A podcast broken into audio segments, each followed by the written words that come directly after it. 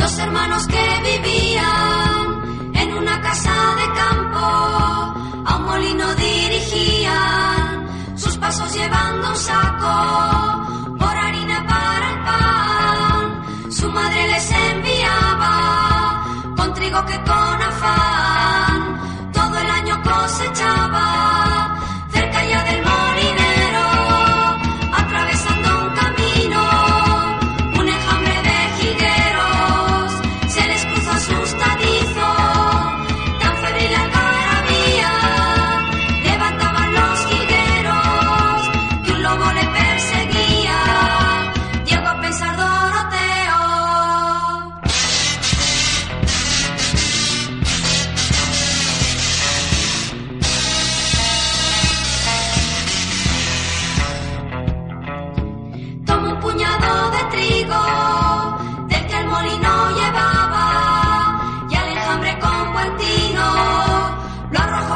mucha rabia.